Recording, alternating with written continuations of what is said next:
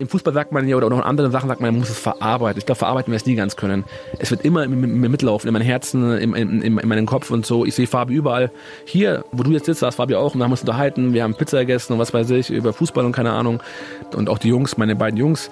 Mein großer Junge fragte immer, ja, wann können wir endlich den Onkel mit einem Flugzeug vom, vom Himmel abholen? Wir waren jetzt vom Urlaub gewesen und da ist mein Junge gehupft in so ein Trampolin. Also, Vio, also Vio eben auf Italienisch heißt Onkel, Vio, ich komme und ich hole dich vom Himmel. Also ich, ich, ich, ich wäre fast so innerlich gestorben in dem Moment. Gong 96.3, Hintergrund, die Suche nach dem Radl Rambo.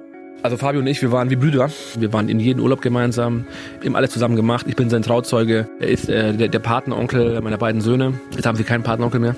Ich werde das wahrscheinlich mein Leben lang nie so richtig beschreiben können, äh, wie ich mich dazu fühle, weil äh, Fabio war einfach ein wirklich ein, ein, ein Lebensfreund gewesen. Doch Ugurs Schwager stirbt am 17. Mai dieses Jahres nach einem tödlichen Radunfall hier bei uns in München.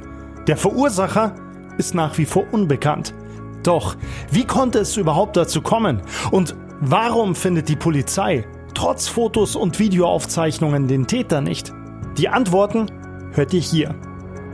Sonntag, der 17. Mai 2020. Seit gut eineinhalb Wochen herrschen keine Ausgangs-, sondern nur noch Kontaktbeschränkungen. Die Bundesliga spielt erstmals wieder und trotz des Biergartenwetters sind diese noch geschlossen. Und genau deshalb sind die Isarauen voller Menschen. Darunter auch Fabio und drei seiner Freunde. Sie haben sich einen schönen Tag gemacht und waren mit Fahrrad in München unterwegs gewesen. Da waren sie an der Isar, sind dann zu Al Pacino gefahren hier in Schwabing, haben Pizza gegessen. Da sind sie wieder in Isar gefahren, weil sie einfach einen schönen Tag haben wollten. Das war auch der erste Sonntag gewesen, 17. Mai, wo auch so einigermaßen auch wieder so äh, die ganzen Ausgangsbeschränkungen einigermaßen auch wieder gelockert worden sind. Da war auch extrem viel los gewesen. Sonntag äh, war ein schöner, warmer Tag gewesen. Ne? So gegen 17.45 Uhr brechen die vier auf. Da waren sie auf dem Heimweg gewesen, ähm, Richtung Süden, äh, von der Isar Richtung Süden ist halt entsprechend die Rotheimer Straße entlang. Fabio hat in Ottobrunn gelebt. Da muss wohl irgendwie ein Radfahrer ähm, hinter ihm gewesen sein, der ständig geklingelt hat, mach Platz und so weiter. Also sich richtig wie eine Rowdy aufgeführt haben. Auf jeden Fall hat er meinen Schwager faktisch bei voller Fahrt zur Seite geschoben. Und mein Schwager wollte ihn dann zur Rede stellen und ist ihm dann äh, nachgefahren, abgebogen in die Hochstraße. Und ähm, auf der Höhe des Hotels ähm, hat wohl der andere, mein Schwager bei voller Fahrt geschubst, dann sind sie hin und her. Also ist mein, mein Schwager auch aus dem Gleichgewicht geraten. Ne? Und jetzt ist es halt so, mein Schwager ist halt nach vorne gefallen und er, der Verursacher, ist auf den Popo gefallen. Die drei Jungs, die waren dahinter gewesen, haben sich dann entsprechend sofort um meinen Schwager gekümmert, weil er weg gewesen ist. Fabio war ja mit dem Sturz schon war er bewusstlos gewesen. Ne? Und Fabio hat sofort eingenässt. Wenn ein Mensch fällt, bewusstlos ist und automatisch einlässt, das weiß man aus der Medizin, dass es medizinischer Notfall ist. Das heißt, der Druck in den Organen lässt nach. Und er, er hat sofort mit dem Sturz Milzriss gehabt. Während Fabio um sein Leben kämpft, steht der Verursacher ungerührt und wohl nahezu unversehrt auf. Hat die beiden Fahrräder, die dann verkeilt gewesen sind, so weggerissen. Dass er also ähm, das Fahrrad äh, von meinem Schwager, ähm, also nicht mehr das Fahrrad von ihm verkeilt ist, weggerissen. War dann wohl ein paar Sekunden da gestanden, hat gesehen, dass er äh, entsprechend eingenässt hat und aber auch, ganz wichtig, bewusstlos war. Also bewusstlos.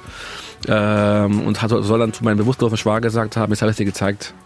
Und das haben alle, alle drei Jungs auch bestätigt. Jetzt habe ich es dir gezeigt. So, äh, welcher Mensch sagt so etwas zu jemandem, der am Boden liegt, äh, der momentan um sein Leben kämpft? Okay, vielleicht, wenn er auch nicht gecheckt hat, dass er um sein Leben, Leben kämpft, aber trotzdem, zu keinem Mensch, wo ich so etwas verursacht habe, den ich auch noch geschubst habe, sage ich nicht, jetzt habe ich es dir gezeigt. Und das ist etwas, was uns auch so als Familie, mich auch als Mensch und auch als, als Bürger, egal wie, äh, das zerreißt mich total. Es zerreißt mich, weil äh, so, sowas nicht nur hat kein Mensch, äh, sowas hat mein Schwager nicht verdient. Und mein Schwager war äh, werdender Vater von Zwillingen gewesen, ein super Patenonkel, ein toller Mensch, jeder hat ihn geliebt, der hat es nicht verdient. Außerdem hatte Fabio maximales Pech. Er hatte weder getrunken noch gravierende Kopfverletzungen. Doch Geschwindigkeit und Fallwinkel sind sein Todesurteil. Er ist ganz komisch aufgekommen, ganz komisch. Und Fabio war jetzt auch ein bisschen robuster gewesen. Er hat auch sehr viel Kraftsport gemacht und hat auch ein paar Kilos zu viel drauf gehabt, aber er war auch extrem muskulös gewesen. Also durchaus einiges an Eigengewicht. Und dazu kommt dann auch nochmal das nicht unerhebliche Gewicht seines Elektrofahrrads. Fabio ist nach vorne gestürzt, ganz komisch äh, aufgekommen, dass äh, sofort die Milz gerissen ist. Das war ja auch in, in, insofern auch ein total äh, unnatürlicher Sturz gewesen, weil wenn ich normal auf der Straße stürze, dann merke ich ja, jetzt falle ich, ich habe noch irgendwie Zeit zu reagieren und keine Ahnung, Ellbogen, whatever, meine Arme, Füße und so weiter, das ist nicht schlimm, äh, mein, mein, Kopf und mein, mein, mein, Oberkörper zu schützen. Ne? Äh, bei dem Sturz war es ja so gewesen, dass äh, er von außen verursacht wurde und mein Schwager und die beiden waren noch sehr schnell gewesen. Ich glaube, wenn man den Sturz nachkonstruieren würde und äh, irgendwie sieben Millionen oder sechs Millionen Stürze machen, würde das genau dieser eine Sturz. Und äh, mein Schwager hatte ja schon vor Ort das erste Mal auch ähm, seine, seine Vitalzeichen verloren. Also äh, die mussten schon vor Ort um sein Leben kämpfen. Der Notarzt bringt Fabio ins Hallachinger Krankenhaus, in dem der 37-Jährige notoperiert wird.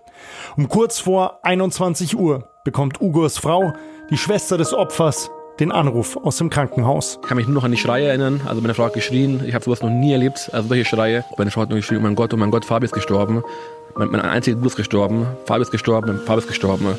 Und ich war in dem Moment so unter Schock gewesen, ich wusste gar nicht, was ich machen soll. Ob ich da vorne nach links, nach rechts gehen soll. Ich war einfach so, wie wenn ich jetzt gerade eben auf mich im Baum gefallen wäre. Also so eine Situation war das für mich gewesen. Ne?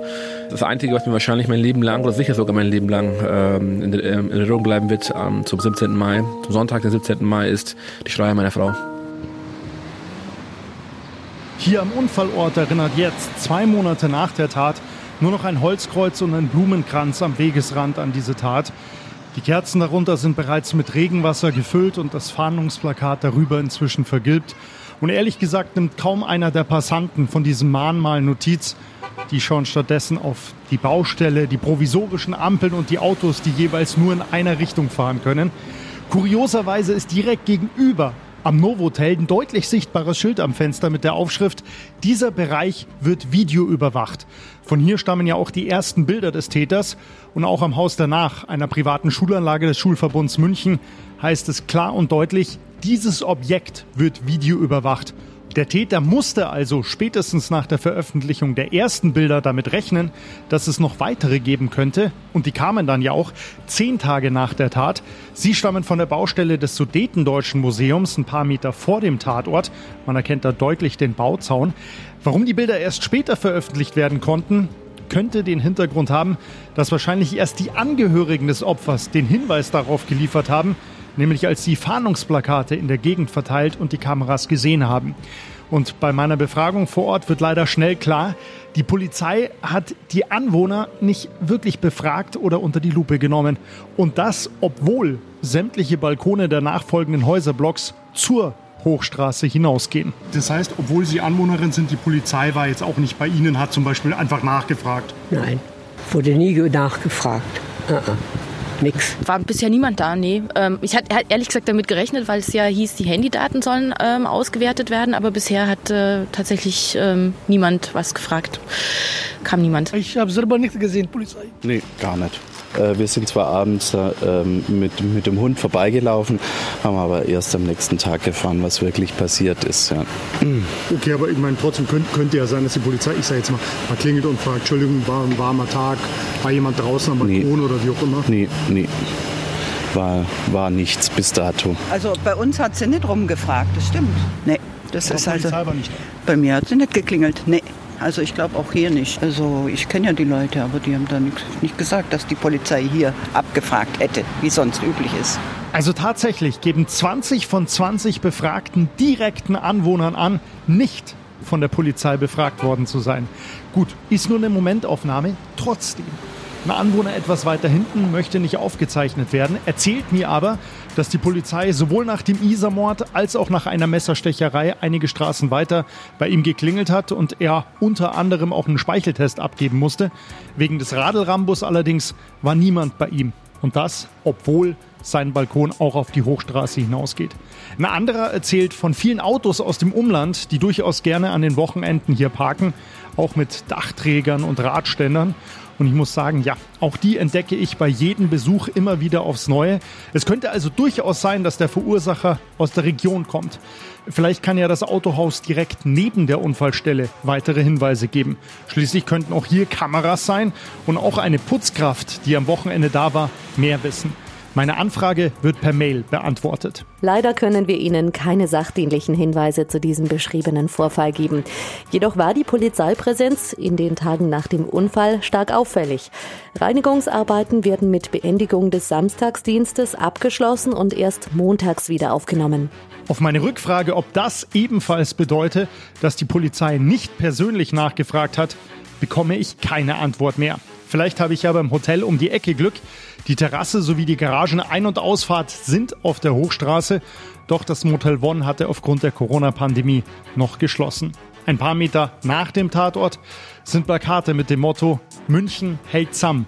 Doch in diesem Fall kann man durchaus verstehen, dass sich die Angehörigen von Fabio ein Stück weit von den Behörden allein gelassen fühlen. Hey, sorry, wo Staat, bist du jetzt? Einmal brauche ich dich. Ansonsten bist du eh nicht für mich da. So, wo bist du jetzt? Ansonsten kriege ich immer gleich meine Bescheide und was weiß ich und so weiter. Und äh, ja, aber das finde ich sehr schade und äh, gebe ich auch ganz ehrlich zu, da habe ich auch größte Schwierigkeiten, meine gesamte Familie, wir haben größte Schwierigkeiten auch an den Staat zu glauben, ne, wenn er nicht mal das kommt. Also, äh, wenn es ein Sturz gewesen wäre um 3 Uhr nachts in Freising, okay. Wenn es ein Sturz gewesen wäre um äh, 5.30 Uhr morgens, äh, keine Ahnung, äh, im Kieferngarten, äh, im Wald, okay aber nicht in der Hochstraße am Sonntag. Und das war um 18.30 Uhr am Sonntag in, in, in München. Ne? Doch was sagt die Polizei selbst? Nach einer Interviewanfrage zum aktuellen Stand der Ermittlungen bekomme ich zwar einen Gesprächstermin, doch dieser wird noch am selben Tag wieder abgesagt. Der Fall läge jetzt bei der Staatsanwaltschaft und diese möchte nicht, dass die Polizei hier weitere Auskünfte gibt. Also frage ich bei der Staatsanwaltschaft an. Die Antwort lässt nicht lange auf sich warten. Zu diesem Verfahren können wir Ihnen leider wegen der laufenden Ermittlungen derzeit keine Informationen geben. Polizei und Staatsanwaltschaft wollen sich also zum Fall nicht äußern.